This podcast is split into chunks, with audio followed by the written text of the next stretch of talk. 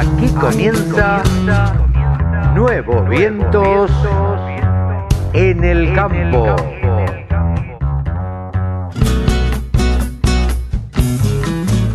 Hola, hola, hola, hola. ¿Cómo les va? Buenos días, buenas tardes, buenas noches. ¿Cómo andan mis amigos? Espero que muy bien y arrancando el año con todo, con este veranito medio llovedor que ha venido gracias a Dios para todos los cultivos. Así que bueno, aquí estamos para contarles la realidad del campo argentino o lo que nosotros creemos que es la realidad del campo argentino. Una edición más de Nuevos Vientos en el Campo por la Radio del Campo. Usted nos escucha, vos nos escuchás a través de www.laradiodelcampo.com. Y si no, te bajás la aplicación al celular y de ahí le das play y nos escuchás. Y si no, también pones www.laradiodelcampo.com y nos escuchás también en el celular. Si estás con una compu también, nos escuchás a través de la compu. Si estás con una tablet, de la misma manera.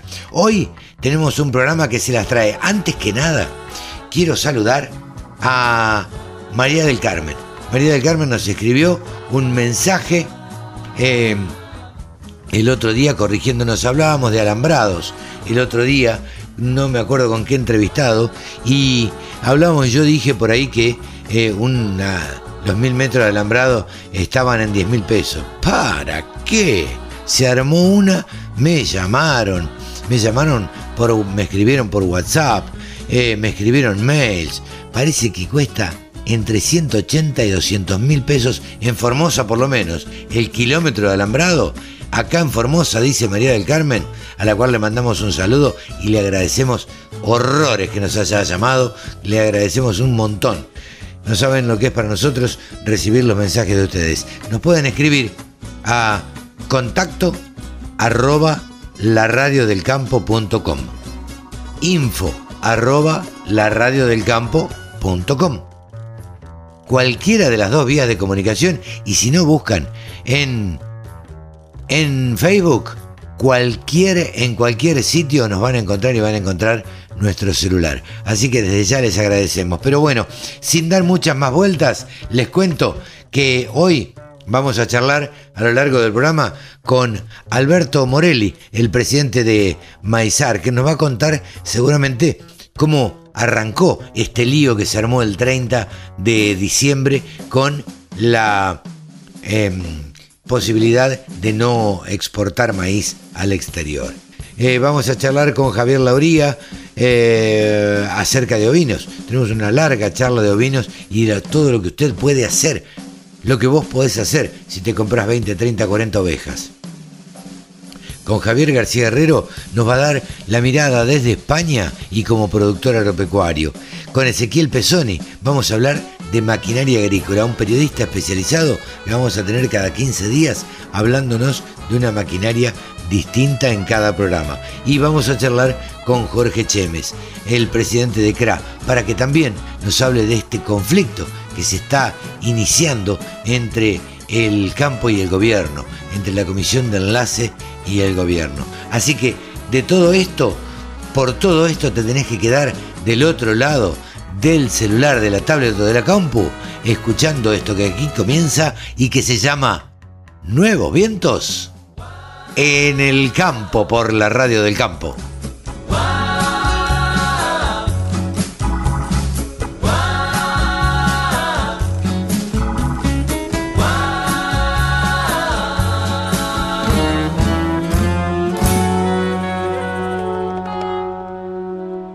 Alberto Morelli, saben ustedes que es el presidente de Maizar, que es quien nuclea a todos los actores de la cadena que produce maíz. Y bueno, en esta última semana, la semana anterior, han sido un poco eh, los protagonistas eh, de los temas que se, se conversan en el campo. Eh, los protagonistas casi sin quererlo seguramente, pero bueno, estamos con, con Alberto Morelli en diálogo. ¿Cómo te va Alberto? Buen día. Buenos días, Carlos, ¿cómo estás vos? Este, coincido plenamente con vos que no tenemos ninguna intención de estar en el centro de, o vivir este momento tan alocado que vivimos cuando terminando el año y comenzando el mismo. Sí, la verdad es que ser protagonista de esta manera, la verdad que no es nada grato. Pero este, pero bueno, em, queríamos charlar con vos para que en principio nos cuentes cómo, cómo se llega a esto y cómo se enteran ustedes de este recorte de exportaciones. Bueno, eh, esto comenzó con el cierre de exportaciones y bueno, todos nos enteramos de la misma manera cuando sale el comunicado oficial, no, no teníamos ningún anticipo de esto, bajo ningún punto de vista, este, lo cual nos sorprendió totalmente porque todos sabemos y tenemos claro de que había suficiente maíz en la Argentina como para que no tomara una medida de ese, de ese tipo. Este, luego de eso, bueno, tuvimos una, una reunión donde parecía que todo esto se solucionaba rápidamente y tres días más tarde, un jueves al, bueno, domingo a la, lunes en la madrugada, en realidad, 12 5 del lunes, sale un comunicado donde se levantaban las restricciones, digamos, se levantaba la prohibición de exportación, pero con una limitación. De 30.000. De 30.000 toneladas que no figuraba en la resolución. Claro. Pero bueno, pero, pero era lo que se comentó, si se dijo y así salió escrito, este, a lo cual obviamente causó mucho malestar porque bajo ningún punto de vista, en ningún momento de ninguna de las charlas que se habían mantenido se había barajado esta posibilidad. La posibilidad que se había barajado era directamente abrir las exportaciones. Claro. Este, y bueno, luego de otra reunión más se levantó también esto y bueno, y ahora se está trabajando en encontrar distintas herramientas de para financiación, lo que tiene que ser en la compra de maíz a lo largo del año para los distintos consumos, ¿no? ¿Y por qué crees que, que se llegó a esto? ¿Quién fue el impulsor? ¿Quién le dijo? A mí me da la sensación... Eh, Basterra es un, una persona que conoce de agro. Digo, no, no, esto no, no lo podemos negar, o por lo menos se, se cree que conoce de agro. ¿Crees que lo asesoraron mal? ¿Crees que le dieron órdenes? ¿Crees? ¿Cuál no, es tu... no, yo, yo, a ver, este, yo no, yo no puedo, eh, digamos, suponer nada distinto a lo que sucedió. Que claro. las decisiones el ministro Basterra es decisión del ministro Basterra. Claro. Eh, porque daría la sensación que están mal informados, que que, que, no saben exactamente los stocks que quedan disponibles en la Argentina. Eh, daría la sensación desde afuera que, que hay algunos, algunos este, operadores que están tendiendo a que el maíz baje para alimentar pollos y gallinas, ¿no? Este, no, a ver, eh, pues eh, lo que lo que sucede es que puede haber una cosa es que haya y otra cosa es que haya dificultad para acceder al mismo. Claro. Entonces lo que lo que quizá habría que analizar cuáles son las por qué existen esas dificultades para acceder al maíz. Y las dificultades tienen que ver eh, básicamente que el productor no tiene eh, atractivo para vender a, los, a estos muy buenos precios que hay hoy, porque si no tiene un gasto directo eh, para aplicar lo que vende, eh, no tiene sentido quedarse en pesos en un país donde está terminando una inflación del 30 y pico, casi 40%, con eh, hacia adelante las posibilidades de que tenga el 50% de devaluación. Sí, claro, claro. Entonces, eh, lo que está haciendo el productor es vender en los momentos que necesita, y por otro lado también hay que ver que en este momento, en este que es justo el calce de campaña, ya gran parte de los gastos fueron realizados y muchos de los que se están realizando, que no son ya tantos, porque más que tienen que ver hoy con defensa de cultivo, porque ya casi todos los eh, cultivos de verano, la mayoría están casi todos terminados, este, no son grandes montos y muchos de ellos se calzan contra cosecha. Entonces, este, bueno, eh, y aparte tenemos que agregar que hemos tenido un rally de precios alcistas y sabemos que cuando el rally es, es alcista, por naturaleza el productor no vende.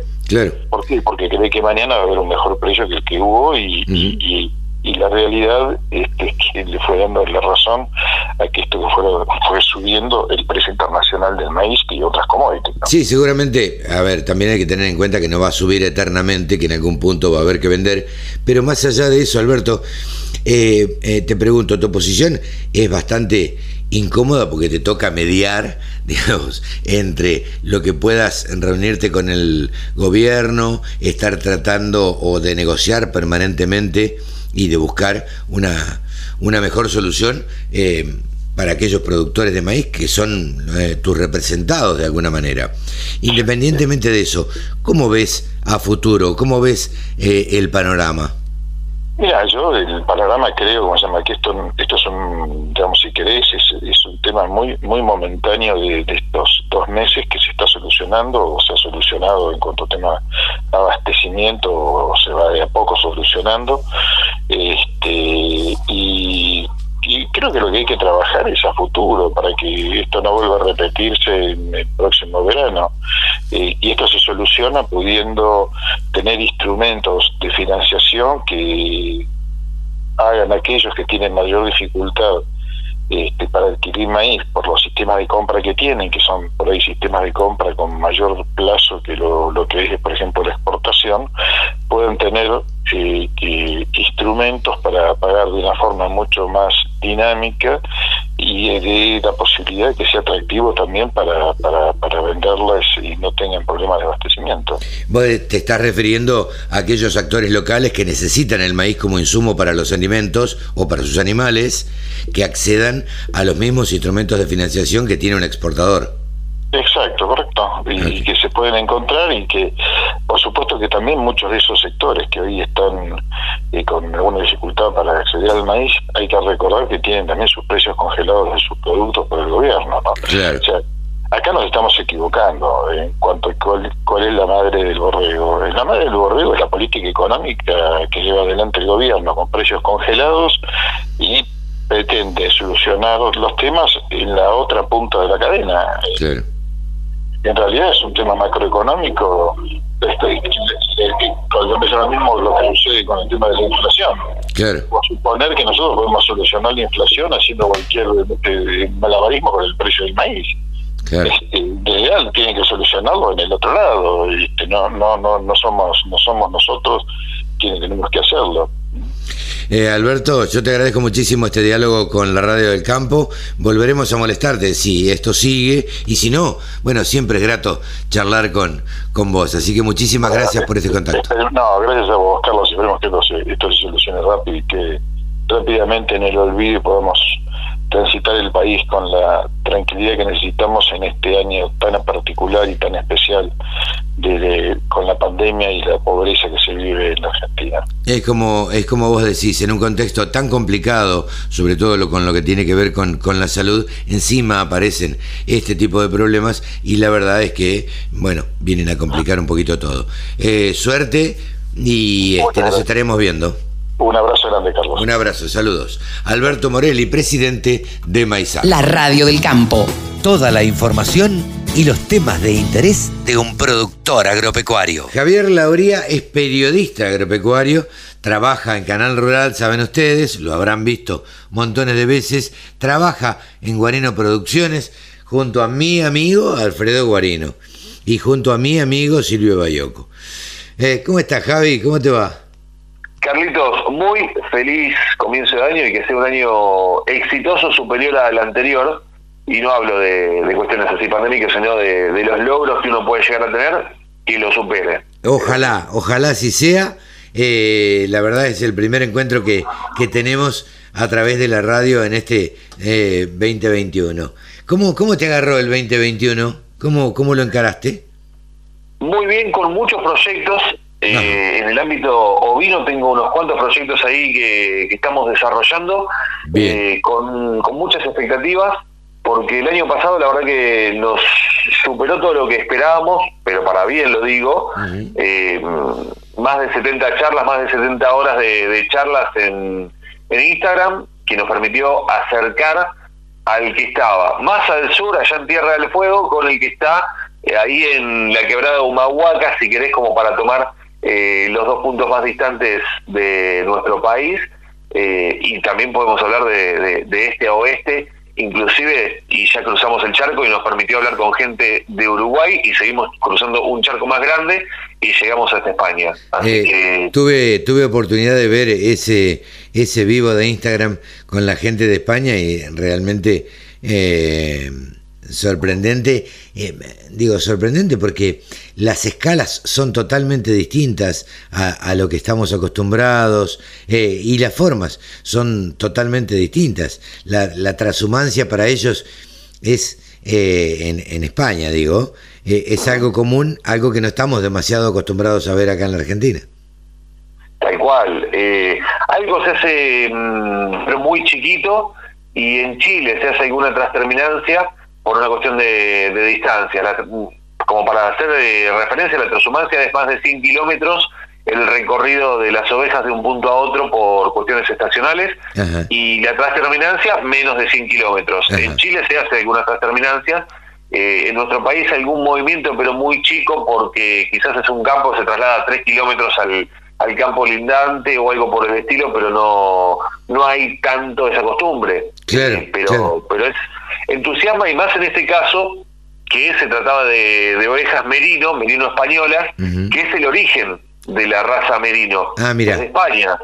Eh, hace muchos, muchos años, la verdad que ahora no tengo bien presente eh, el siglo del cual estamos hablando, creo que el 16, si no me equivoco, este dato es, te lo pongo en duda igual, pero de ahí viene el origen y durante mucho tiempo los reyes cuidaban de que no se llevaran la, raza merino a otros países porque era la fortaleza, la lana, y ellos tenían el control de la lana. Después se fue diseminando, se fueron escapando hacia Francia y, países así eh, limítrofes hasta que llegó a Australia y Australia hoy en día es el, el mayor tenedor de raza merino en el mundo y por eso es el mayor productor y el formador de precios de, la lana merino. Claro, eh, me extrañó, ya que estamos, seguimos hablando del tema, vos sabés que nos ponemos a charlar y eh, me extrañó que le sorprendiera el largo de la lana eh, que para ellos no era demasiado común.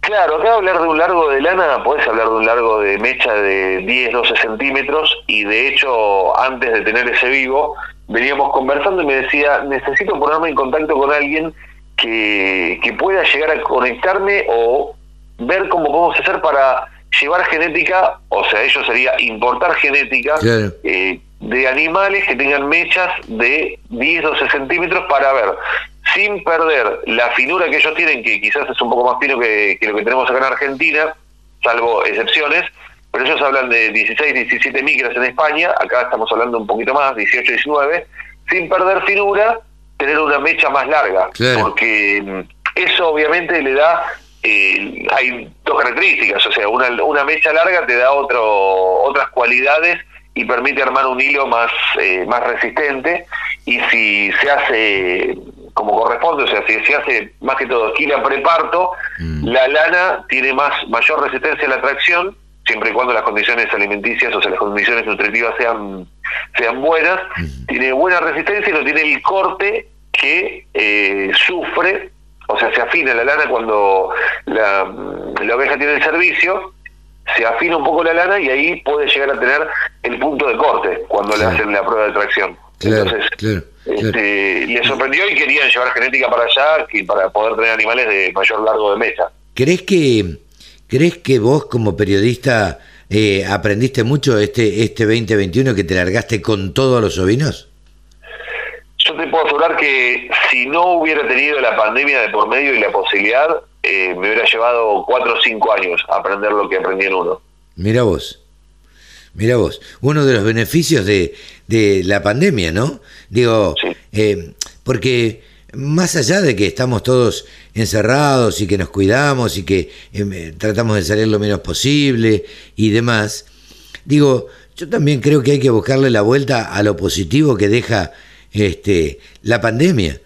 Eh, totalmente, te puedes capacitar, o sea, el que tuvo la posibilidad se capacitó eh, tomó quizás algún curso, una charla, asistió en forma remota a una capacitación, quizás con un gurú que te encontrás en Estados Unidos y bueno, más allá de la barrera idiomática, eh, puedes estar escuchando a un genio del marketing o a un genio del tema que quieras en cualquier parte del mundo, que quizás te cuesta 30 dólares la inscripción y en otras condiciones te hubiera costado 100 veces más como mínimo poder llegar al lugar y asistir a la charla y todo lo que implica el viaje, eh, el, hospedaje y los días que estás en ese lugar. Sin Así que creo que mucha gente realmente los que supieron y pudieron, porque también tiene que ver con un, o sea, más allá del querer, el poder, eh, lograron capacitarse lograron crecer, aunque sean conocimientos teóricos. Totalmente.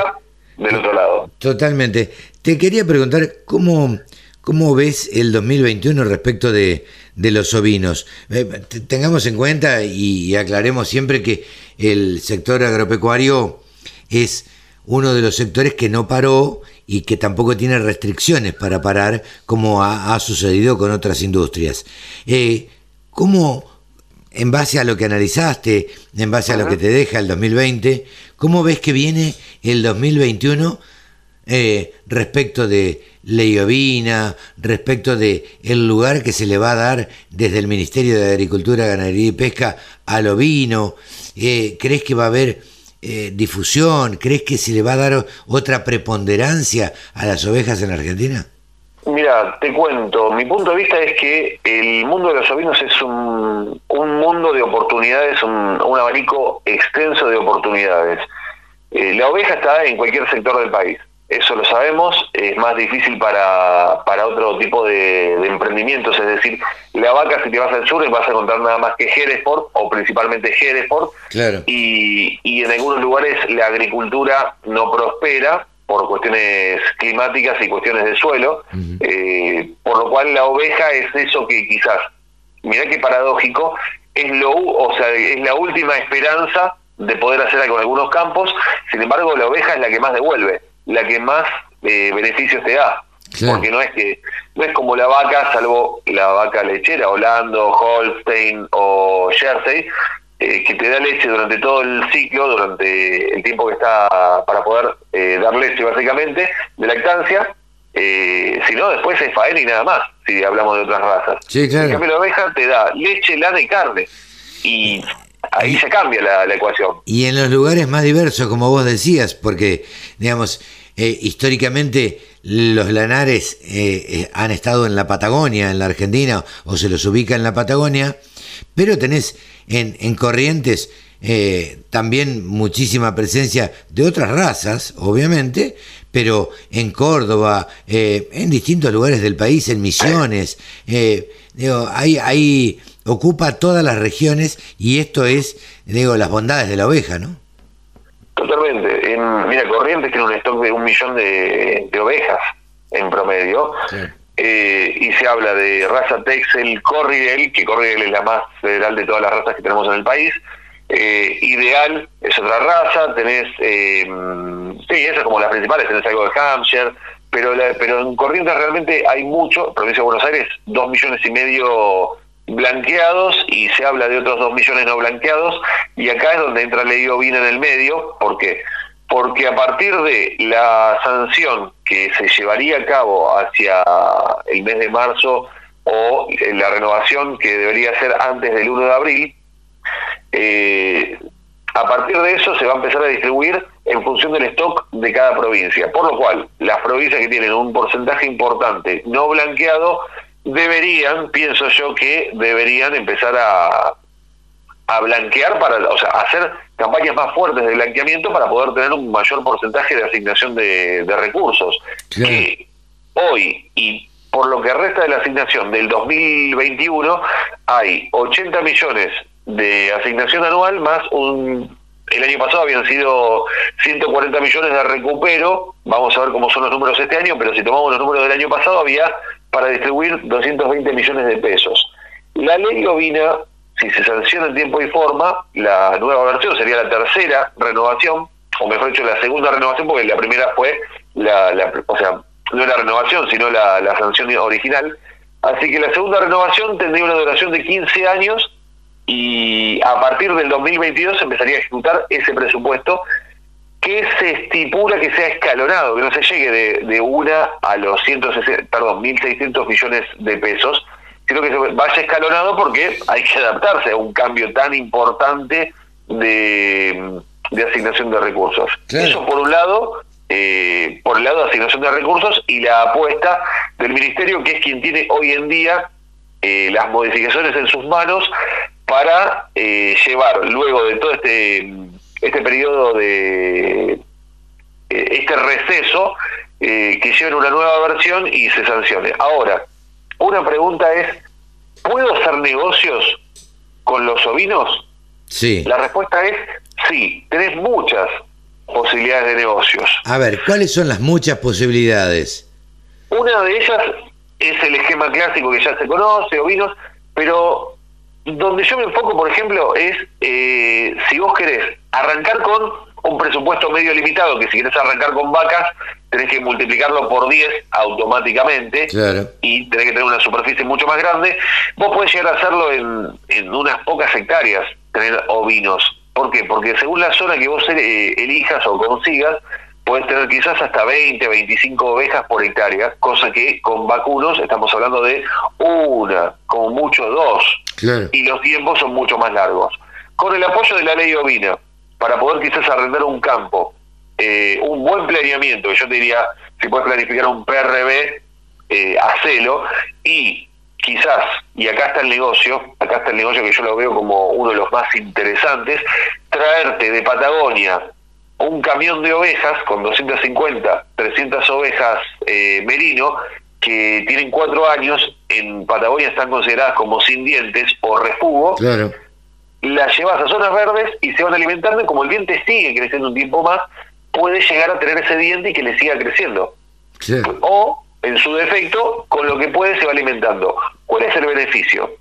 Que en Patagonia es refugo, eso el destino es faena porque no puedes, o sea, no, no te resiste el invierno. Así que el destino faena, eso significa que es un valor bastante bajo, pero esas ovejas de muy buena genética, estamos hablando de una lana de 18, 19 micras, que te rinde el kilo entre 5 y 6 dólares, la lana y una oveja te da entre 4 kilos y 5 kilos, ahí tenés entre 25 y 30 dólares de lana por año, por oveja, a valor oficial, ya te dejo que saques las cuentas mientras yo te sigo contando el negocio. Sí, sí, en esas zonas verdes a eh, 55 unas ovejas, 55 dólares, o 100 dólares unas borregas, 100, 105 por ahí, unas borregas, y vos empezaste un ciclo nuevo. Y esas ovejas te dan, las ovejas te dan 3, 4 corderos más, por lo cual tenés el cordero que te paga la oveja cuando va a faena, y la lana es ganancia. Y al año siguiente te da otra gestación, es decir, otro cordero, otra otro periodo de lana, por lo cual le sacás,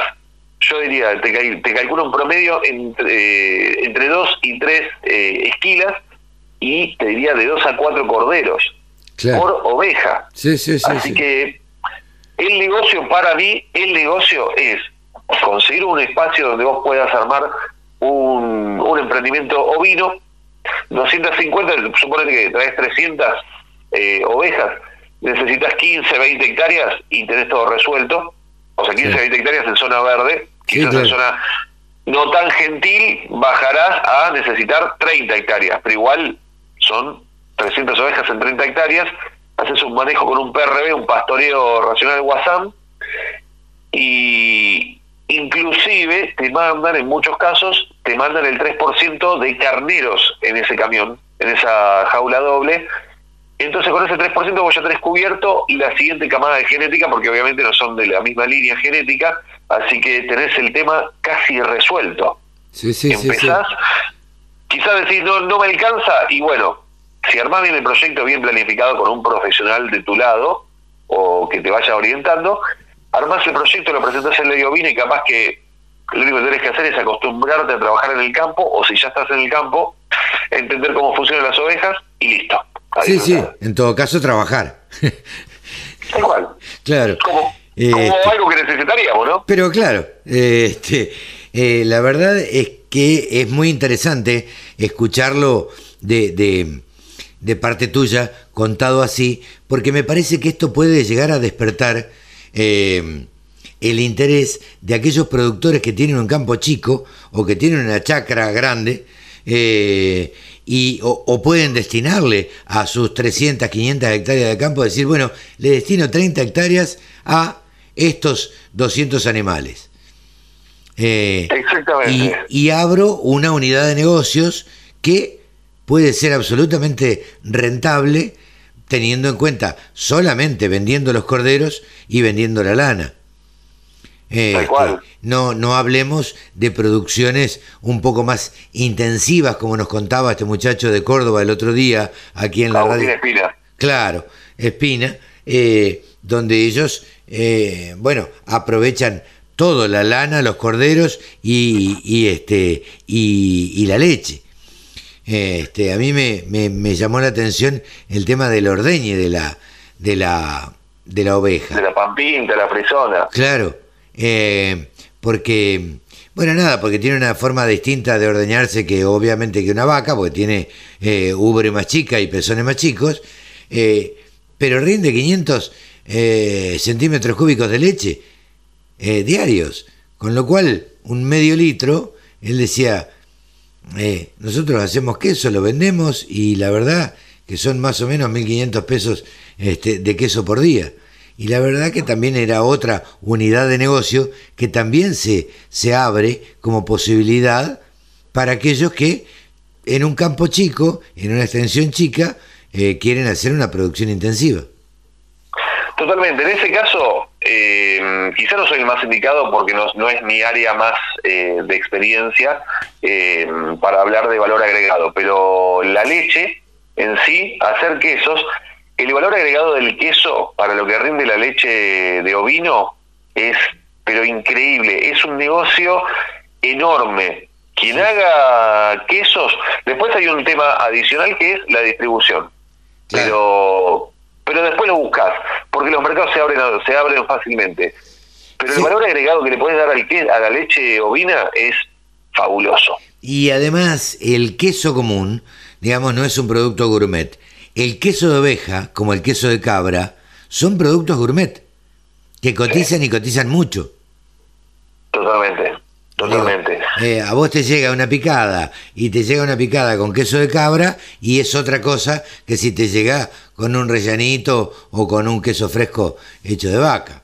sí, o el queso, el queso de máquina, te corta el queso de máquina la feta gruesa, eh, estamos hablando de dos picadas distintas. Totalmente, totalmente, otra cosa otra cosa. Pero bueno, eh, Javi, como siempre, es un gusto charlar con, con vos y bueno, lo seguiremos haciendo durante el 2021 si te parece bien. Sí, para mí es un placer. Eh, negocios con los ovinos hay un montón de posibilidades, eh, más allá de los clásicos. Por eso este de, hablar de, de traer, yo le llamé cuando hice los informes merinas patagónicas a zonas verdes. ¿Por qué merinas? Para hablar directamente de hembras. O sea, porque el foco está ahí. Y después ves cómo haces, eh, si haces cruza terminal para la siguiente generación o, o seguís con, con la raza merino. Ese es uno de los negocios. Otro día hablamos del negocio del invernador ovino, si te parece. Mira vos, del invernador ovino. ¿Eh? Otro, otro. Y me han contado que hay otro negocio también, y debe haber varios, eh, que son prácticamente, vos lo debes saber muy bien, feedlot para ovejas. Exactamente, va por ahí. Bien. Va por ahí. Bien, bien. Bueno, Javi, muchas gracias por, por esta charla, como siempre, con la radio del campo, con nuevos vientos en el campo. Y este, y estamos charlando la semana que viene, si te parece. Cuando guste, para mí es un placer enorme y es un placer reencontrarme con tu audiencia semana a semana. Bueno, le agradecemos a la gente de Guarino Producciones, Alfredito al frente, le mandamos un saludo por supuesto y hemos tenido con nosotros a Javier Lauría, el hombre casi, casi que más sabe de ovinos en la Argentina. Chao Javi. Chao Carlitos, hasta pronto. Abrazo. La radio del campo, la mejor información del agro con la mejor música las 24 horas. Pablo Adriani, saben ustedes que es consultor y asesor de empresas, una de las personas, yo diría que más sabe de lo que en lo que se refiere a mercados en la Argentina. ¿Cómo estás, Pablo? Buen día. Buen día, Carlos, ¿cómo andas? ¿Bien? Bien, por suerte, bien. En este segundo programa del año, eh, como decíamos el otro día, con un año que arrancó allá por el 30 de diciembre, que parece que fue hace como dos meses en que se decretó el cierre de las exportaciones de maíz y, y ahí se revolucionó todo, ¿viste? Ahí arrancó con todo y esto indica, pareciera ser que vamos a tener un año movido. Sí, yo creo que lo importante para destacar de, el tema que hablamos la semana pasada, de restricciones a las declaraciones juradas de maíz, es que el gobierno se dio cuenta eh, del error, eh, dialogó y, reconoció el error y, rectificó. Yo te diría, te, lo podría llegar así. La medida fue tomada por los kirchneristas y el consenso y el reconocer de volver atrás fue tomado por los albertistas. Bueno, eh, siempre se dijo antes de las elecciones eh, que Alberto era un tipo, Alberto Fernández, nos referimos al señor presidente de la Nación, y este, que era un tipo dialoguista, que era, que era un hombre de consensos, este, pero claro, cuando uno ve la vicepresidente de la Nación, y la verdad que es eh, todo lo contrario.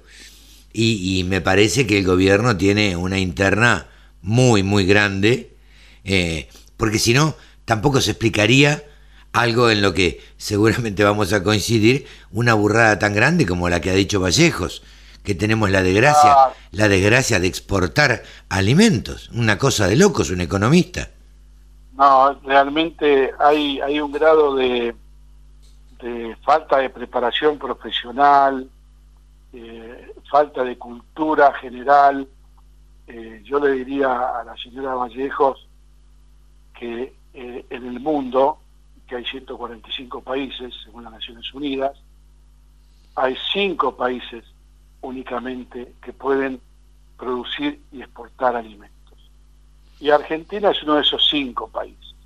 Entonces, lo que habría que decirle a esta señora es que tenemos que ser orgullosos estar orgulloso de ser un país agroalimentario que puede generar exportaciones y dólares genuinos. Totalmente. entienda, o sea, que se entienda que los dólares los genera la minería, la exportación de energía, todo lo que ya sabemos. Pero el agro es el responsable del 60 a 65% del ingreso de divisas y eso se renueva cada seis meses con los cultivos de invierno y de verano. Entonces habría que hacer una especie de curso eh, rápido a toda la dirigencia política argentina de por qué Argentina es un país importante en el contexto mundial y por qué todos los presidentes del mundo, todos los presidentes del mundo, cuando van a negociar con Argentina, lo primero que ponen arriba de la mesa de negociación es el tema alimentos. A ver, ¿qué me vas a exportar vos? ¿Qué alimentos? Claro, ¿qué me vas a, qué me vas a dar? ¿Qué tenés para darme que yo necesite? Y lamentablemente, hoy la pelea en el mundo, o, o digamos, la gran discusión en el mundo es cómo se alimentan eh, toda la población mundial. Digo, entonces nosotros tenemos una gran parte y no lo sabemos hacer valer y aún así tenemos la pobreza que tenemos, eh, debemos lo que debemos eh, y estamos como estamos en definitiva. Yo creo que falta falta un pacto de toda la dirigencia política, de todos los partidos políticos, que es un poco lo que está tratando de encaminar el Consejo Agroindustrial. Sí, claro. Falta un, una especie de, de, fijar una hoja de ruta, un proyecto país a 20 años, eh, donde todos los, todos los partidos políticos o los distintos gobiernos que vayan asumiendo, más allá de la bandería política, eh, tengan claro que ese proyecto país a 20 o 30 años no tiene que ser modificado por cosas coyunturales, que es lo que pasa con Argentina siempre, ¿no? Sí, claro. La coyuntura tapa la estrategia y tapa a largo plazo. Totalmente, entonces, como estamos tapando siempre, tratando de tapar un agujero, eh, no nos queda tiempo para planificar. En la Argentina hablar de un proyecto a 20 años es imposible, cuando en cualquier país civilizado eh, las empresas piensan a 20 o 30 años y están pensando en, en algunos casos, y me consta, eh, en empresas grandes, empresas alemanas, este, que en general proyectan y proyectan mucho, eh, están pensando en aquellos chicos que hoy tienen cinco años. Exactamente, están preparando el, consumidor y la dirigencia empresaria y, política desde que son chicos. Totalmente. Totalmente. Pablo, ¿cómo, ¿cómo estuvieron los mercados ante esto? Porque parece que, además, no sé, me da la sensación que, eh, yo no sé qué, cuál es tu opinión, pero en el gobierno de Néstor Kirchner y en, el gobierno, y en este gobierno de Alberto Fernández y Cristina Kirchner, se da la paradoja de que los precios de eh, los commodities sean los más altos eh, históricamente, ¿o no? Sí, estamos tocando precios de, de, commodities fundamentalmente en Argentina para los productores, creo que son los más altos de los últimos 10 años. O sea, que se, que se dé que se dé en simultáneo mercados firmes y precios en suba, en girasol, en trigo, en soja y en maíz, eso no ocurrió nunca en la historia. Claro, claro. casi todos los cultivos están en alza. Exacto, y tenés precios de ventana que son precios eh, muy buenos para los productores y que mm, sin lugar a dudas eh, estas lluvias que ha habido la semana pasada, las proyectadas para este fin de semana mm. y todo lo que estamos viendo, eh, sin lugar a dudas que van a mejorar mucho el ánimo en el interior, van a mejorar mucho la parte financiera, los productores se van a acomodar, se van a tener liquidez. Fíjate vos que la suba del mercado de los últimos 10 días, 10 días, ¿eh? Sí, sí. Está generando al, país un ingreso adicional de 2.500 millones de dólares. Claro.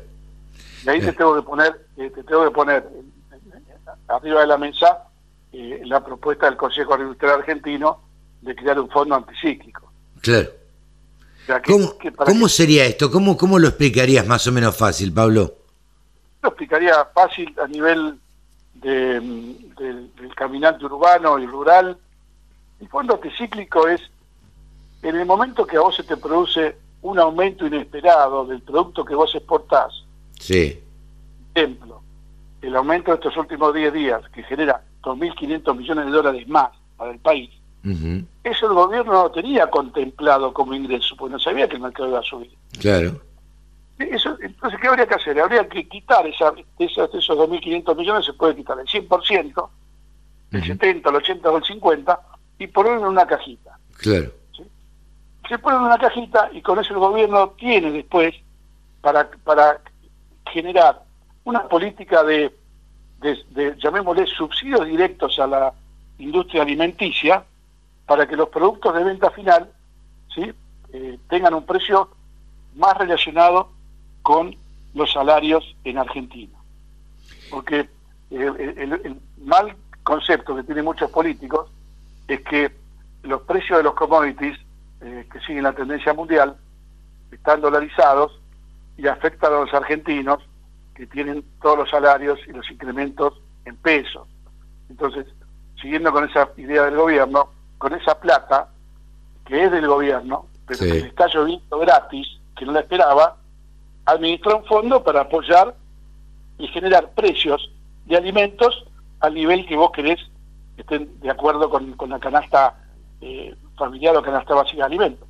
Sí, claro, o sea, que los alimentos sean más, más baratos para los argentinos que para los del exterior.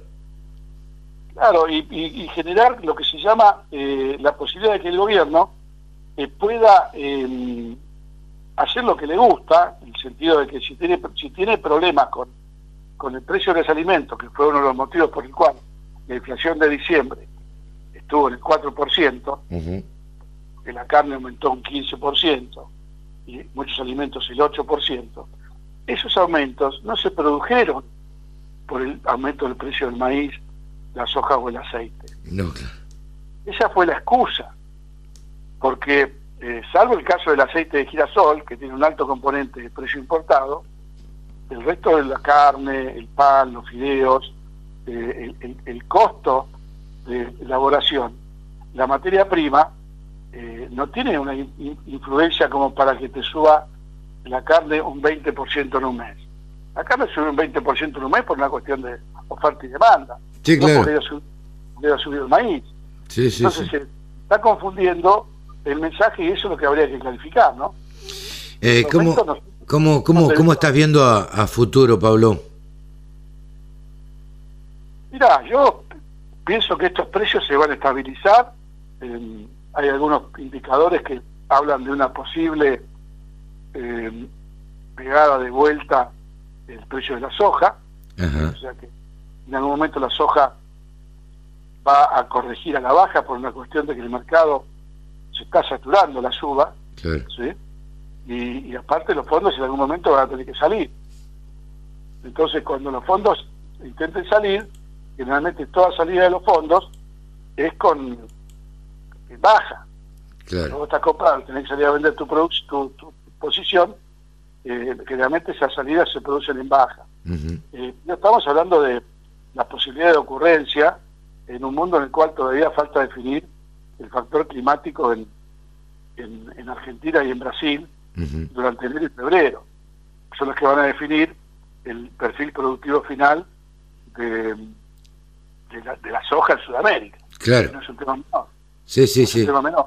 Nosotros todavía tenemos, tenemos, tenemos paños todavía por delante para, para cortar y que van a influir mucho en los mercados. Pero si todo se va acomodando, no hay ninguna duda que la soja en algún momento va a pegar la vuelta. ¿Por qué? Porque va a chocar con la pared de la soja nueva americana en agosto septiembre de este año. Claro, sí, sí, aparece la soja en Estados Unidos y ahí va a tender a la baja. Y ahí Chicago te está marcando, ya te marca una caída de 93 dólares entre la soja eh, enero, febrero y la soja diciembre del 2020. Ya te lo está marcando Chicago. Claro. No lo, no lo estoy inventando yo, por eso te digo que eh, estos mercados en suba eh, cortan la suba cuando se produce un cambio eh, importante en, el, en, el, en, los factores de oferta y demanda, que es el ingreso de la nueva cosecha. Claro. En cambio, el maíz, disculpado que te interrumpa, el maíz tiene todavía español para seguir subiendo. Claro. Esto lo dijimos ya en los últimos dos programas. sí, lo, lo, habíamos, lo habíamos mencionado. Ahora, yo sé que vos no acostumbras a, a, dar consejos, pero si me tuvieras que decir che, mirá, yo tengo eh, tantas toneladas de maíz. ¿Qué hago? ¿Vendo a este precio? ¿Me quedo a esperar? Eh, ¿Aprovecho este valor que hay? ¿Me aseguro? ¿Qué es lo que haría? Sabes que eh, en el tema de dar recomendaciones o consejos es difícil porque no hay que ser generalista. Claro. Entonces, eso depende un poco de eh, las eh, necesidades que tenga el productor. Te voy a poner un ejemplo. Están pagando 215 dólares por el maíz disponible porque hay una firmeza, porque hay barcos que están esperando y falta mercadería física, y el marzo vale 205 dólares, 208, eh, y el mayo-junio vale 198 o 200. Bueno, ahí ya tenés una fotografía. Claro. Ahí tenés que decirle al productor, ¿tiene maíz temprano? ¿Tiene maíz febrero para cosechar? aproveche los 215, 220 que le pagan. Claro. Es una golondrina que después el mercado va a ir acomodándose con los valores de cosecha nueva, conforme evolucione también el clima en Argentina. Claro. En el caso del trigo, recién empieza el trigo, estamos recién en enero, faltan 10 meses, que es una eternidad, y está claro que los molinos van a, van a seguir siendo los principales factores de demanda durante el año. Y entonces ahí lo tienen asegurado una demanda y un precio sostenido firme. O sea, cada, cada mercado tiene su impronta y, sus factores distintos que están presionando más o menos. Por ejemplo, la soja en Argentina. La soja en Argentina no subió lo que tenía que haber subido. Claro. No subió lo que subió Chicago. Sí, sí. Entonces ahí hay, hay, firmeza por la soja disponible. Y bueno, el que tenga soja disponible, que hay 10 millones de toneladas sin vender, entre paréntesis, claro. ya están cerrando precios a 3.55, a 3.60 es un precio de fantasía. O sea, hace un mes y medio la soja estaba 300 dólares, menos. Sí, sí, sí. hay que estar en sentido común muchas veces, ¿no? Sí, ya es todo extra y no querer este, quedarse con toda la torta y al final no quedarse con nada. Por último, Pablo, eh, te pregunto esto y cortito para no robarte tiempo. Eh, ¿Crees que vamos a tener un 2021 cargado de peleas entre el campo y el gobierno? Yo creo que no. Yo creo que yo creo que el, gobierno eh, ha tomado como aliado al Consejo Agroindustrial. Y en, el, en, esa estrategia de aliarse con ni más ni menos todas las cadenas agroindustriales exportadoras de Argentina, que no es un número menor, en forma colateral ha minimizado o ninguneado a la Comisión de Enlace. Sí, claro, claro, esto está clarísimo.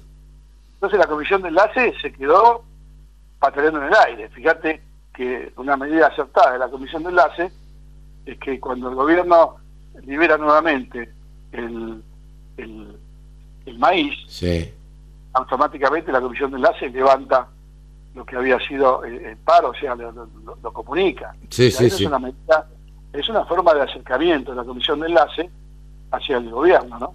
Sí, claro. Pablo, como siempre, muy amable y muy claro eh, en, tus conceptos. Así que te despedimos eh, hasta cuando vos lo dispongas.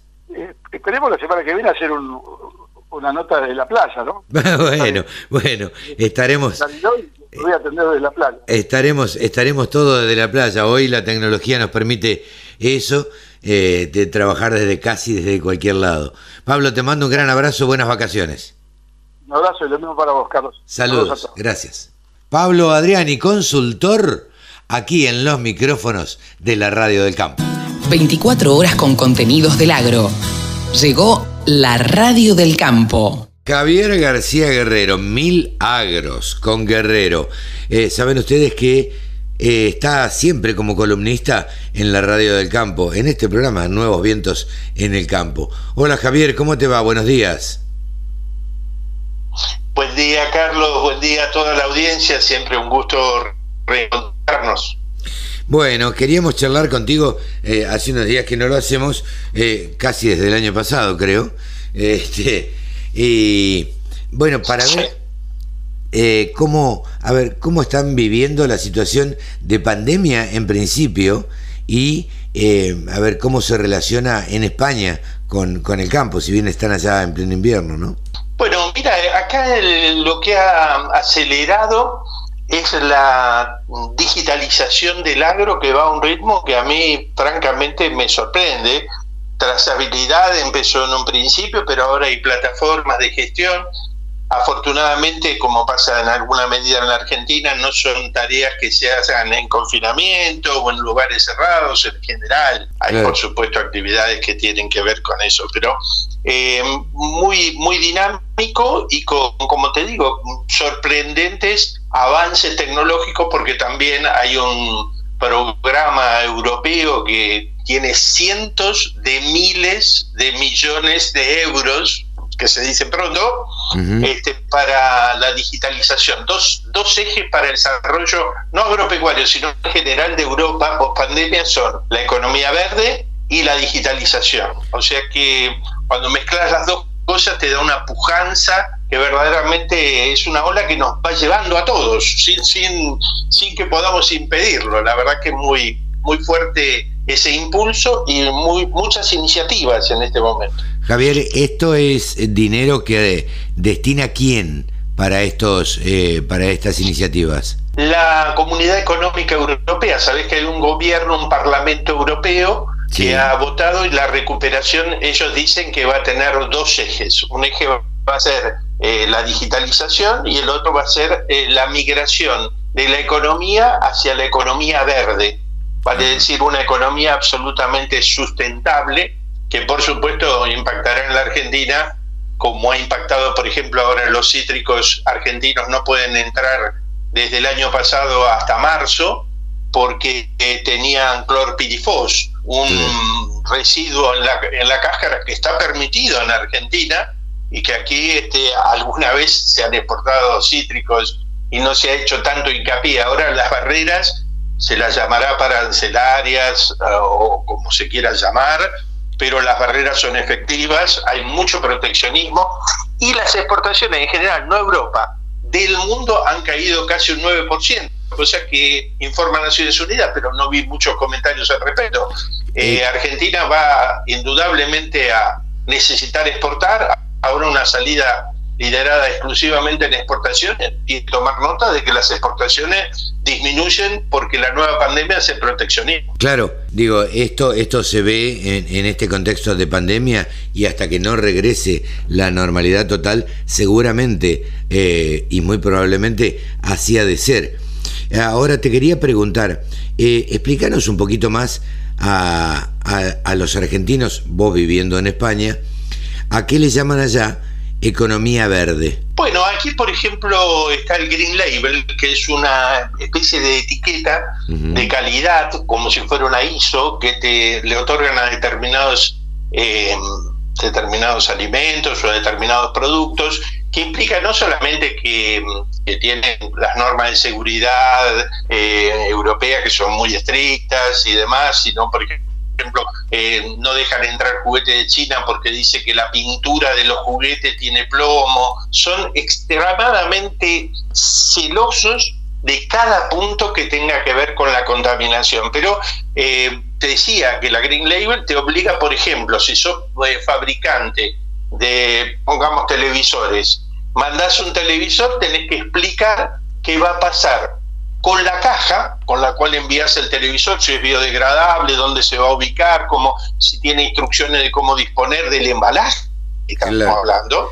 y por supuesto que te tenés que, te tenés que hacer cargo, Carlos, de qué va a pasar con, con ese tubo dentro de 6, 8 años cuando se venza, porque es contaminante y a lo mejor te tenés que encargar de retirarlo vos como fabricante que se lo vendiste eh, dentro de unos años. Esto antes no ocurría, ahora es, son, son verdaderamente llamativas las medidas por lo originales, por lo vanguardistas y porque el medio ambiente ocupa un lugar central. A punto que China, que ha hecho convenios muy importantes con la ruta de la seda este, y otros que tienen que ver con las infraestructuras, van a poner un tren que va desde Madrid hasta Pekín, cosas que antes no había y que son cientos de miles de millones de, euros también, eh, les han dicho que van a hacer eh, em, un desarrollo clean, lean and green, dicen ellos, o sea, que sea limpio,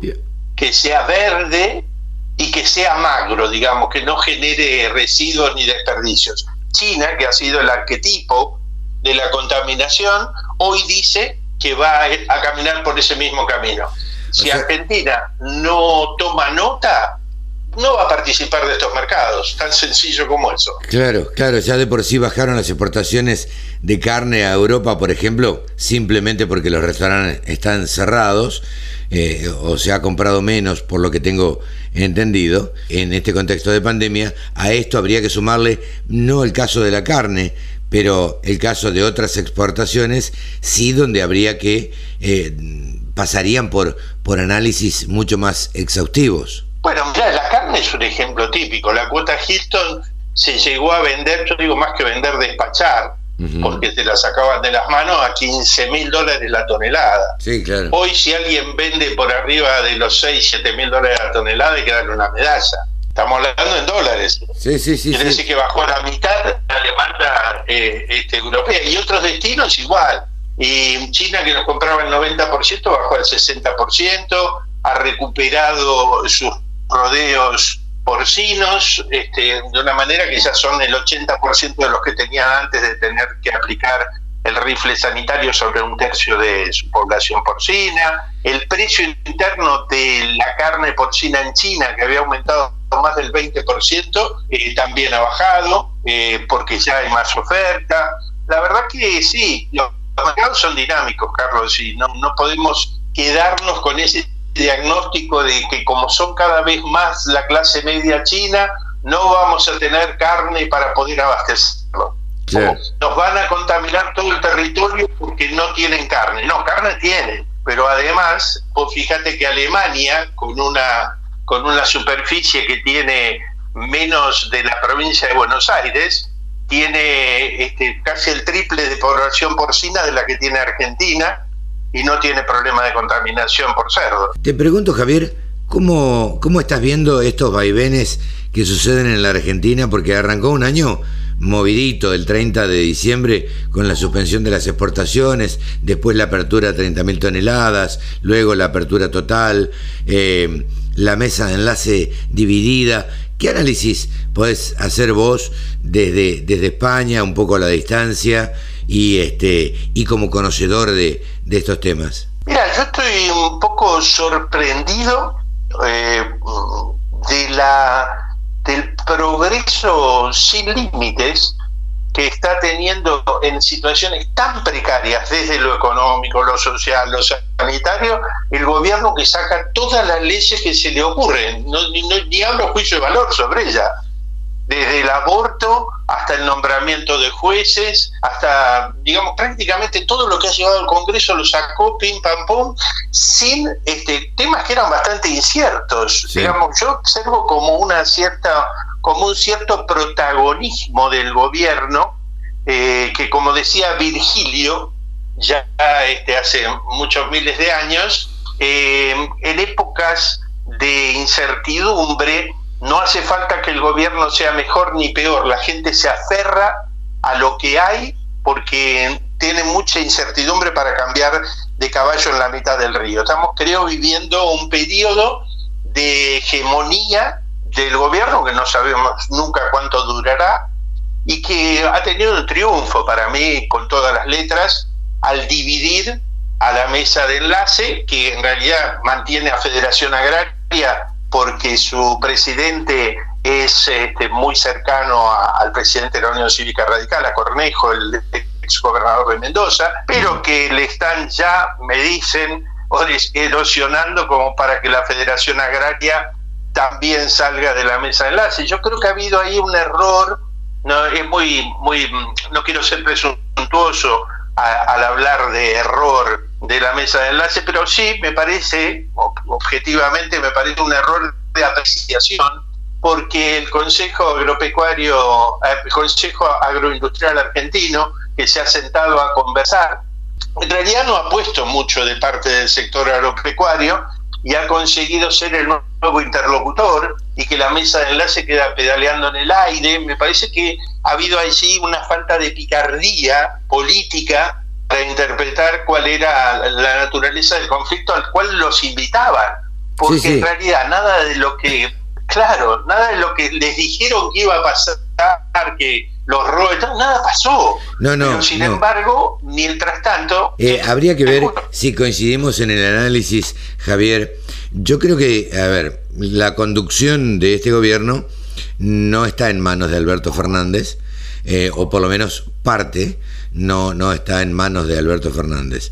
Si hay algo que tiene eh, y ha sido una piedra en el zapato para el gobierno anterior del anterior y para este gobierno también, y precisamente para la señora Fernández de Kirchner, ha sido la mesa de enlace y sobre todo la sociedad rural argentina. Porque aquellos que no conocen el campo hablan de la mesa de enlace y hablan este, como los de la sociedad rural me parece que se habían propuesto dividir a, la mesa de enlace y lo han logrado finalmente. Finalmente eh, han logrado que con Inagro eh, no se vaya de la mesa de enlace, pero sí se aparte y no esté de acuerdo en algunas cosas, a cambio de vaya a saber qué. Pero me parece que ese es el estilo de este gobierno, del dividir y, reinar. No es casualidad, me parece a mí, que lo primero que hace en la primera reunión del Consejo Agroindustrial Argentino, se saca la foto Cristina Fernández de Kirchner con Martins y Dígoras Domenech. Sí, naturalmente, Carlos. Lo que eh, alguna vez me dijeron este, que lo primero que hay que hacer en política es elegir eh, enemigos. Elegir enemigos porque de esa manera vos nucleás lo diverso que hay detrás tuyo con aquello del el, amigo de mi enemigo es mi amigo, entonces esa cuestión que, dijo Ernesto Laclau tiene una fortaleza importante y que forma parte del puño ideológico de este gobierno. Ahora, vos fíjate esto, ¿no? Ya que estamos hablando de yo tengo un sentido crítico en la defensa del sector agropecuario. Mi familia está del siglo XIX cultivando el campo, todos hacemos lo mismo. Yo soy actualmente productor, no lo digo desde afuera como un entomólogo, lo digo, me parece que estamos errando el camino. ¿Por qué? Porque vos fíjate, el sector minero contamina, más que el glifosato, se la lleva toda, tiene precios internacionales espectaculares. ¿Tienen retenciones? No. El gobierno anterior, ¿Que le puso retenciones? No. Eh, ¿Tienen inversiones que van a hacer para 100 años? ¿Son dueños de tierra? No, tienen concesiones. Cuando terminen se irán, como la Angosta. Pregunto más, ¿el sector petrolero recibe, en los peores años recibió 5 mil millones de dólares de subsidios? Sí, claro. La, todo lo que le cobran de retenciones al campo, todo lo que le cobran, no alcanza para pagarle lo que lo subsidian al sector petrolero. Sector petrolero está fijo en la Argentina, posee la tierra. No, el sector petrolero viene, tiene una concesión, la renueva o no se va. Le conviene, produce, no se va. Contamina, contamina. Entonces yo digo, ¿somos los hijos de la paguta nosotros o estamos subrepresentados? Que no es un ataque personal a nadie. No, es abrir un debate de decir, bueno, nosotros, ¿por qué siempre toca para nosotros? Porque evidentemente no estamos negociando bien porque la preponderancia del sector agropecuario en las exportaciones, en el abastecimiento de los alimentos, no está gestionado de acuerdo a la importancia relativa que tiene y está más preocupado de conseguir puestos de diputado para De Ángel y para Che, no sé, para el que, a todos los que han sido diputados, que no han podido torcer esta realidad y las entidades que antes eran una, la Sociedad Rural Argentina, ahora son cuatro, pero además está Maizar, Trigar, el CREA, Presi, todos opinan. Sí, sí. Y antes opina uno solo. Sí, sí, seguro, seguro. Es evidente que hay una crisis de representatividad. Hay, hay una crisis de representatividad y hay una crisis política muy importante en la Argentina, no es novedad lo que estoy diciendo.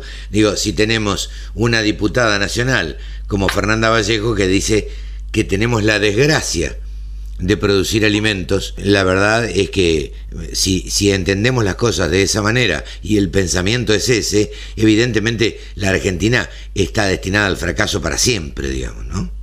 Tenía un amigo, colega, periodista que me dijo, mira, si un líder fulano, vamos a sacarlo de, a, la connotación política, si un líder político importante de la Argentina mañana caminara sobre las aguas, la mitad de los medios diría eh, fulano es el verdadero Mesías. Y la otra mitad de los medios dice camina sobre el agua porque no sabe nadar.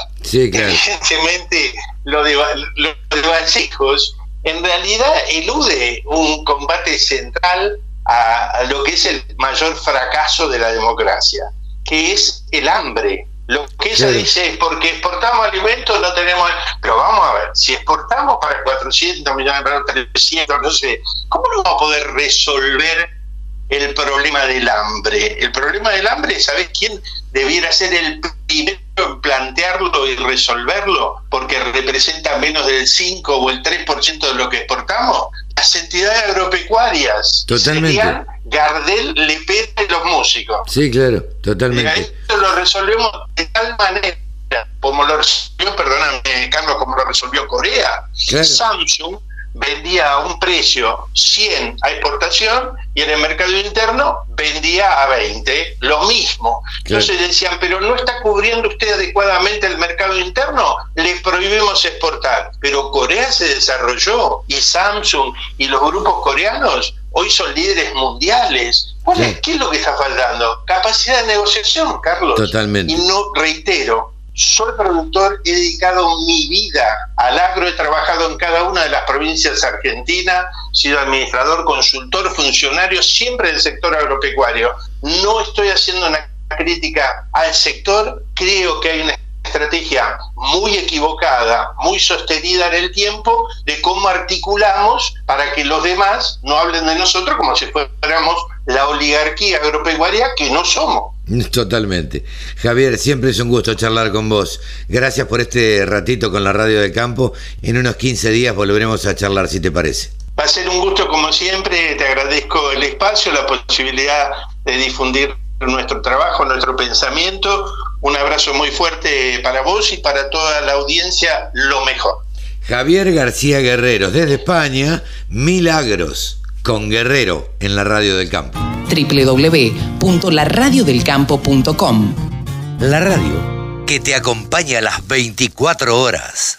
Ezequiel Pesoni es un especialista en maquinaria agrícola.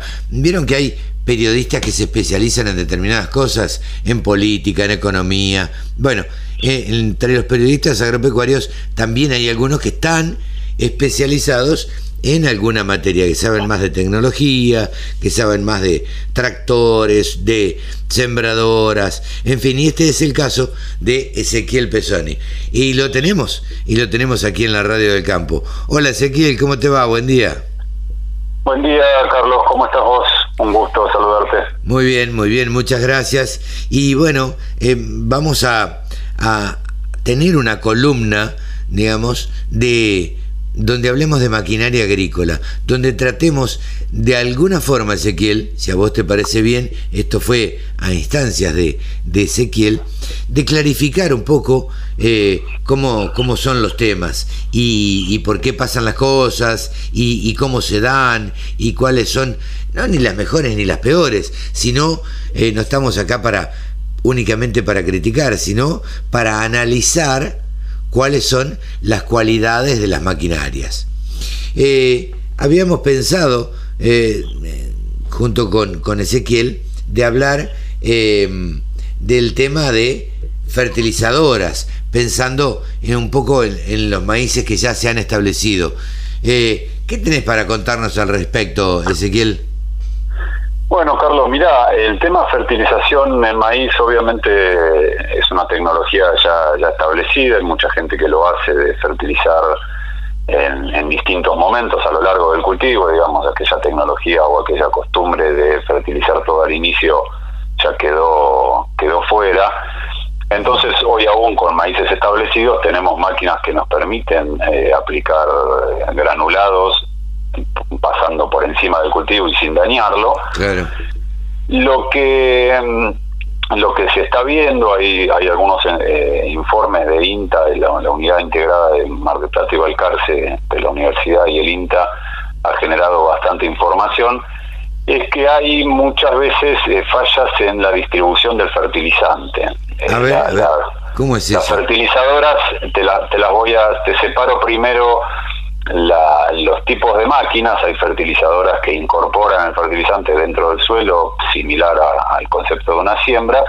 Ahora, cuando ya tenemos cultivos establecidos, tenemos que hablar de una máquina que distribuye al voleo, ¿no es cierto? En ese rubro de distribución al voleo tenemos, si querés, dos grupos. Eh, una de, de platos, hay de un plato muy pocas ya en el mercado, la mayoría son de dos platos, porque un plato solo eh, es mucho más irregular y te obliga a trabajar en redondo, lo cual dificulta un poquito la, tarea de campo. Son estas que vemos, son estas que vemos que son como una tolva y que van distribuyendo para todos lados. Eh, correcto, correcto. Eh, históricamente o hace muchos años había unas con brazo oscilante, una especie de brazo largo que iba y venía y distribuía fertilizante, eso también eh, a gran escala ha quedado en desuso.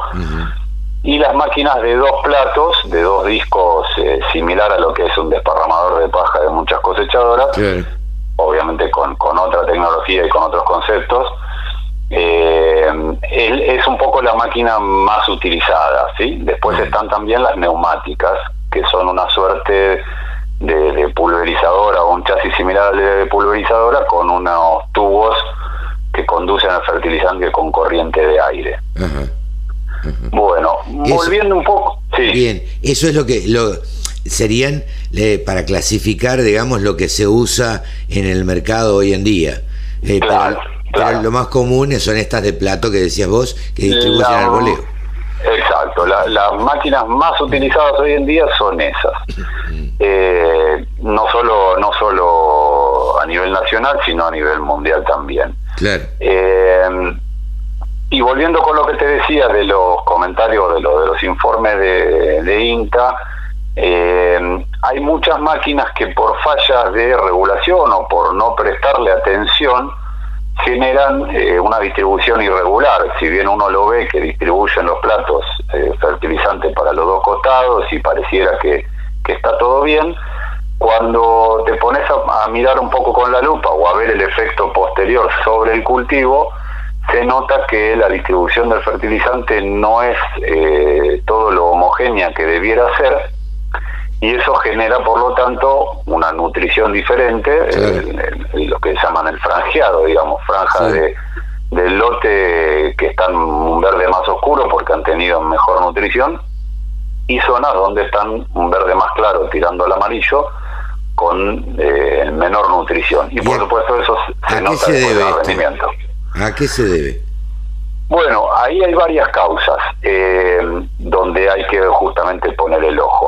Eh, la regulación de la fertilizadora es una, ¿no? Si, si estamos hablando de máquinas, eh, poner el ojo en la fertilizadora es uno de los puntos. lo que no hay que dejar de mirar es el tipo de fertilizante, la estructura del fertilizante, la dureza, el tamaño de los gránulos. Hay varios puntos ahí que obedecen al fertilizante que en algunos casos también tiene, tiene efecto en la distribución. Si yo tengo una muestra de fertilizante, de gránulo de fertilizante, con un tamaño muy disperso, digamos, tengo mucha cantidad de gránulos grandes y mucha cantidad de gránulos chicos, eh, la fuerza que reciben esos gránulos cuando los discos los impulsan es diferente. Entonces, eh, es más difícil distribuirlo en forma uniforme cuando los gránulos son desparejos.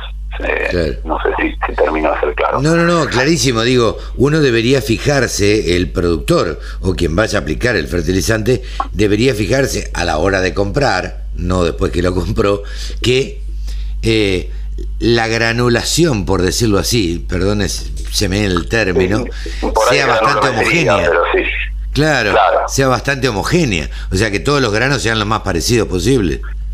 Claro, claro, eso, eso es lo ideal, ¿no? Eso es lo, que lo primero que uno debiera buscar y de hecho existen unos, eh, unos aparatitos, no es nada científico, es una caja de plástico con, con distintas mallas que se llaman granulómetros que nos permiten eh, ver la, justamente la distribución de tamaño de partícula. Eh, y después vienen las regulaciones sobre la máquina. El régimen de los discos es uno de los puntos que tiene que tiene efecto por la fuerza centrífuga que le imprimen a los gránulos de fertilizante, eh, el largo de las paletas, viste que esos platos tienen, depende de las máquinas, dos, tres o cuatro paletas, que son las que impulsan el fertilizante.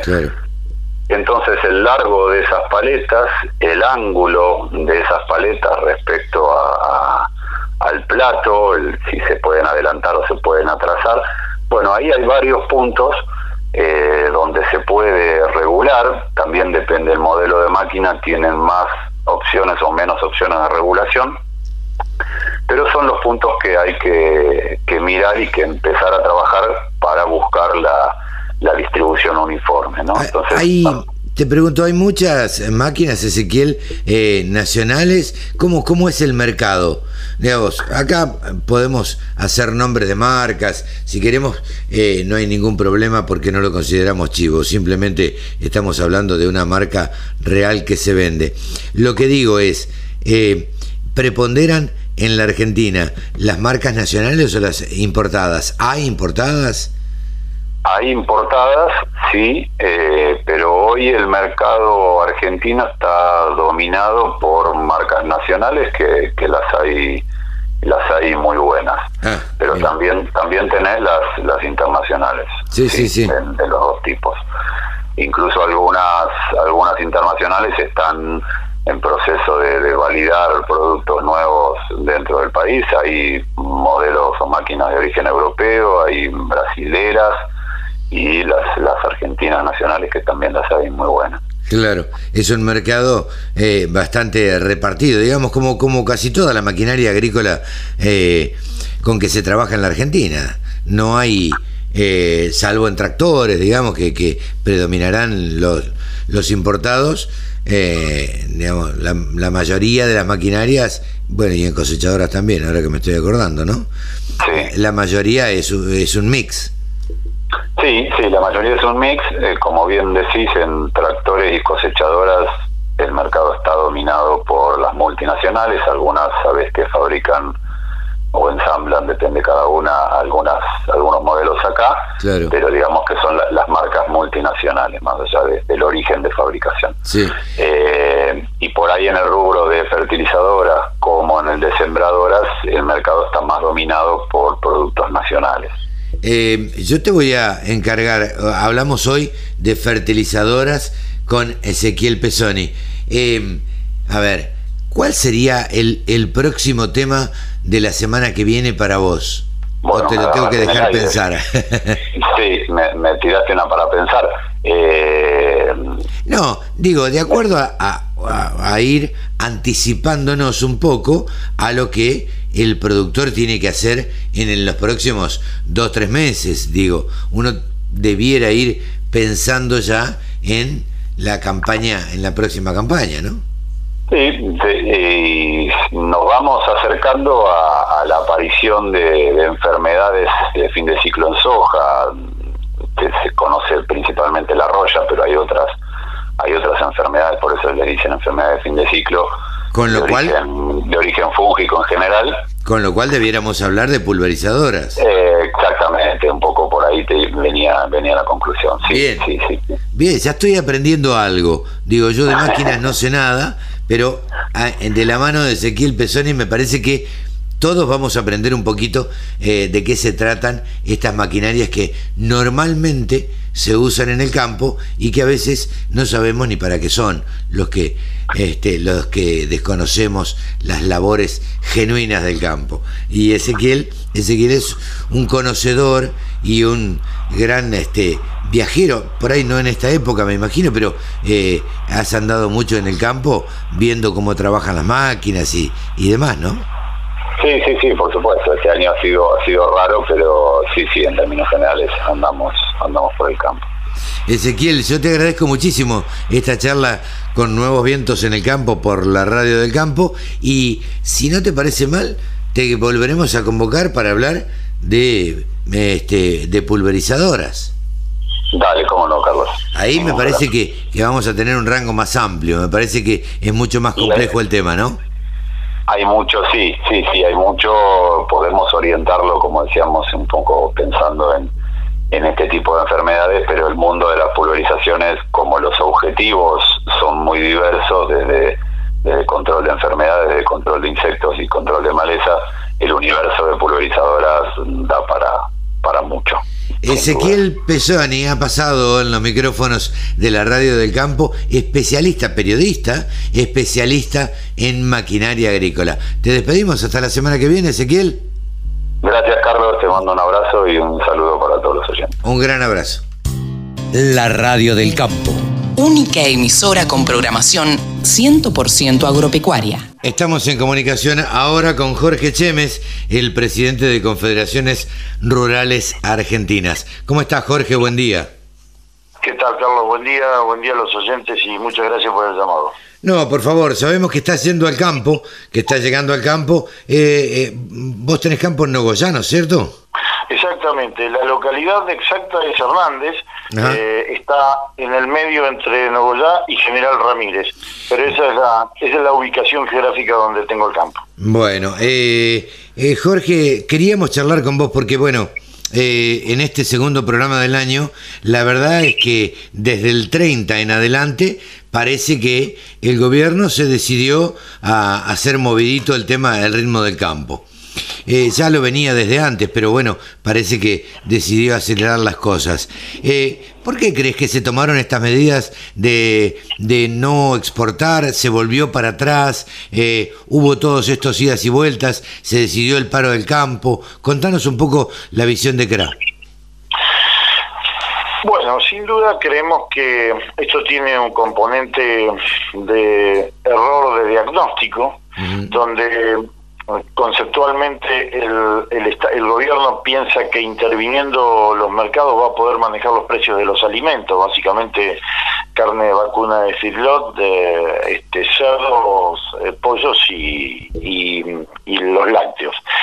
Y bueno, la verdad que es un concepto equivocado porque no han hecho el análisis de que el maíz, en este caso, eh, tiene una participación proporcional muy baja en, la, producción de estos alimentos, si lo comparamos sobre todo con el paquete impositivo, con la energía que se gasta, la inversión de maquinarias, eh, el personal, todo eso suma mucho más. Y equivocadamente se interviene o se ataca de alguna manera al, al eslabón en, en, esta cadena, al eslabón productivo, que es el que menos participación tiene, como, como decíamos. Tampoco hay que descartar de que esto tenga un componente ideológico también, porque de alguna forma es buscar un conflicto con el campo, es estar enfrentado. Eh, el gobierno pone mucho énfasis en pelear, en pelear con alguien y obviamente con el campo que ideológicamente siempre estuvo enfrentado. Eh, así que yo diría que eh, tiene, tiene una eh, conformación de estos dos este, ingredientes, si se puede decir, que de los que estamos hablando. Sí, en política a veces se dice que primero hay que buscar el enemigo, ¿viste? Y, y bueno, y parece que el gobierno este ha elegido el campo. Por lo pronto, eh, creo que eh, hizo algunos gestos o dio algunos gestos cuando se conformó el Consejo Agroindustrial Argentino eh, y, se, y se sacaron la foto con Cristina Fernández de Kirchner, que jamás se sacaría una foto con la mesa de enlace, ¿no es cierto? Sin duda, esa es otra seña muy clara. Yo no tengo nada contra el Consejo Agroindustrial y pueden hacer lo que quieran, pero eh, la realidad es que desde el gobierno no pueden disimular de que hacen todo lo posible para bajarle el perfil a la mesa de enlace y no reunirse con nosotros y no tener contacto. Y obviamente el Consejo Agroindustrial es una herramienta en la cual eh, buscan diluir este, la figura de la mesa de enlace, que es la genuina representación del sector gremial agropecuario, ¿no? sin ninguna duda. Claro, se dice por ahí que eh, la, el Consejo Agroindustrial Argentino, eh, o mejor dicho, se dice no, está integrado y las cabezas más visibles son Martins, eh, Idígoras y Domenech, de aceiteros, la bolsa de cereales y la cámara que representa a la producción aviar eh, pareciera ser que eh, Domenech ha sido quien más ha tallado eh, en esta decisión que tuvo que ver con el corte de exportaciones para eh, del, del maíz. ¿A vos, vos tenés alguna información? Eh, ¿Te llega alguna información? Mira, esas son obviamente las versiones y los comentarios que circulaban. Yo no te lo puedo asegurar porque no, no tengo el detalle de la información. Eh, lo que sí sabemos es que evidentemente eh, cada segmento o cada sector trata de defender su, su kiosco, como le llamamos, y que es lamentablemente a veces hay que pensar en toda la cadena y no solamente en el kiosco de uno, ¿no? Eh, pero sí es, es una realidad de que este, este tema del maíz le afecta directamente a lo que es eh, carne vacuna producida por feedlot, eh, carne aviar, eh, este, lácteos y carne de cerdo, ¿no? cerdo, Esos son claro. los, los cuatro segmentos. Ustedes sacaron un comunicado hoy, eh, si se quiere, bastante duro, este, donde arrancan diciendo que hablando la gente se entiende y finaliza diciendo de algún modo que si nos hubieran llamado antes no hubiéramos llegado a todo esto. ¿Por qué crees que no lo llamaron antes? ¿Por qué crees que eh, no eh, se llama a los interlocutores que son los que realmente tienen que hablar y, tienen la representación de los, eh, de los productores?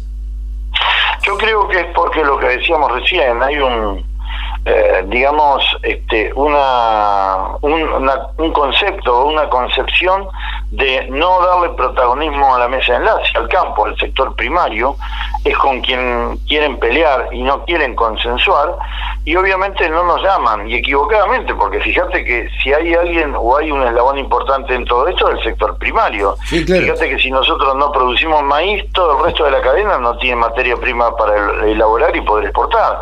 Entonces, equivocadamente no nos convocan a ningún diálogo y quedamos afuera de esta eh, de, esta charla, porque si bien eh, el Consejo Agroindustrial eh, convoca para que participemos eh, dentro de, esta esta entidad en este tipo de reuniones, yo creo que sería muy bueno que los funcionarios tengan una reunión en forma particular con las cuatro entidades de la, de la mesa de enlace, que son las que representan claramente al sector primario. Claro. Eh, te, te voy a preguntar dos cosas más y no te quiero robar mucho tiempo porque sé que estás en viaje. Eh, el domingo 10 de enero, a, a minutos del inicio del paro de, este, del cese de comercialización que decretaron eh, la, que decretó la mesa de enlace, a las cero en punto sacan comunicado donde se abrían las exportaciones por 30.000 toneladas. ¿Ustedes cómo lo toman a esto? ¿Como una, como una provocación, como una mojada de oreja, como se dice? Eh, ¿cómo, ¿Cómo lo ven? Sin ninguna duda.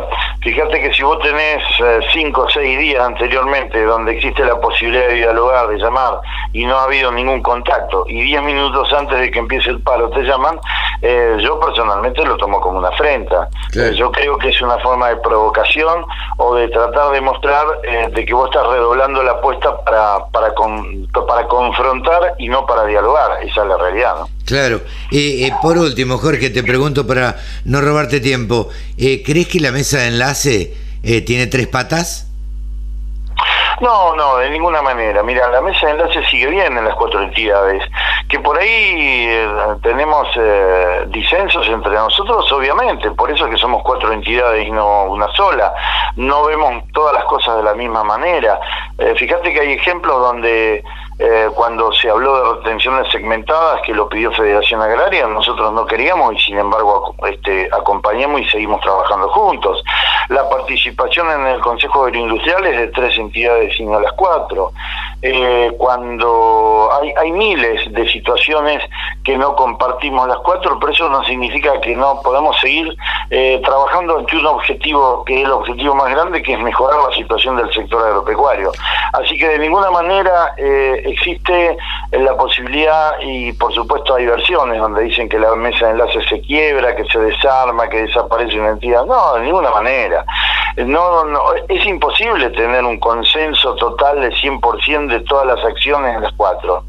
Y además no hay ningún problema que alguna no esté de acuerdo y acompañe o no. Eso vuelvo a repetir, no significa, fíjate que, que con Inagro en este caso no estuvo, eh, digamos, no, no se adhirió al paro porque consideraba de que todavía había instancia de diálogo, pero estuvo en contra de la medida. Así que evidentemente esa es la realidad, ¿no? Son diferentes metodologías. Sí, sí, sí, sin dudas, sin dudas. Eh, pero bueno, pareciera ser que de parte del gobierno hay una intención de desarmar la mesa de enlace y quitarle protagonismo, obviamente, a tratar de elevar de algún modo al Consejo Agroindustrial.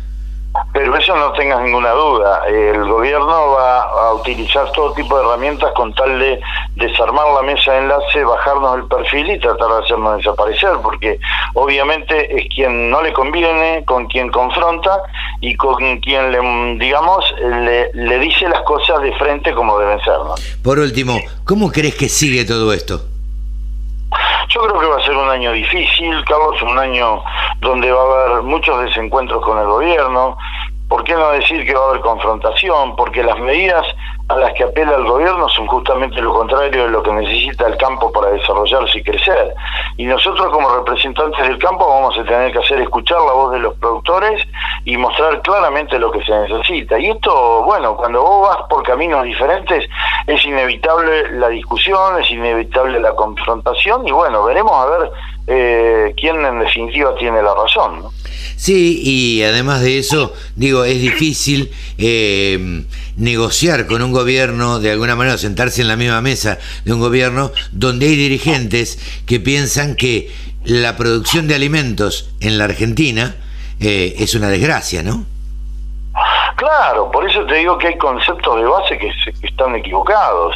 Si piensan que exportar es una desgracia, yo les preguntaría de dónde quieren sacar los recursos que necesita el país para pagar lo que hay que pagar y para poder vivir. Porque los sueldos que y todo lo que gasta el Estado son recursos que vienen de la exportación y de los impuestos que pagan los ciudadanos. Entonces, la verdad que cuando vos escuchás estas cosas, eh, uno piensa de que estamos gobernados por esquizofrénicos, porque no, no puede ser que se piense de esta manera. Es, es algo inconcebible, ¿no? Pero bueno, es lo que tenemos. Sí, yo hasta a veces cuando escuché estas declaraciones, eh, la verdad es que quise pensar en algún momento, dije, se equivocó porque la verdad es que se equivocó, porque además es, economista. Entonces dije, la verdad se debe haber equivocado, se va a rectificar eh, o se va a retractar de lo que dijo. Pero parece que la diputada Vallejos este, piensa que es una desgracia que nosotros tengamos que, o que podamos exportar alimentos y alimentar este, al mundo y, y hacernos con ello de, de los dólares. Jorge, no, no te molesto más. Muchísimas gracias por el contacto. Un abrazo muy grande y muchas gracias. un gusto como siempre. Jorge Chemes, el presidente de CRA en los micrófonos de la Radio del Campo. 24 horas con contenidos del agro. Llegó la Radio del Campo.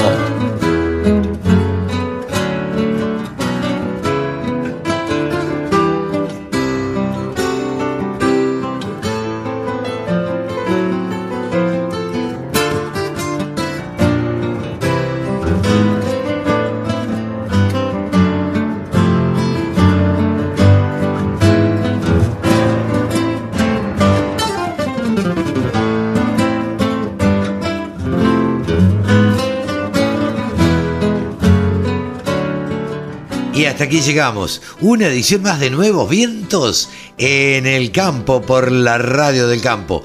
www.laradiodelcampo.com. Si querés comunicarte con nosotros, contacto arroba laradiodelcampo.com o info arroba laradiodelcampo.com. Mi nombre es Carlos Montalcé y nos despedimos hasta la semana que viene. Chau, que lo pasen bien.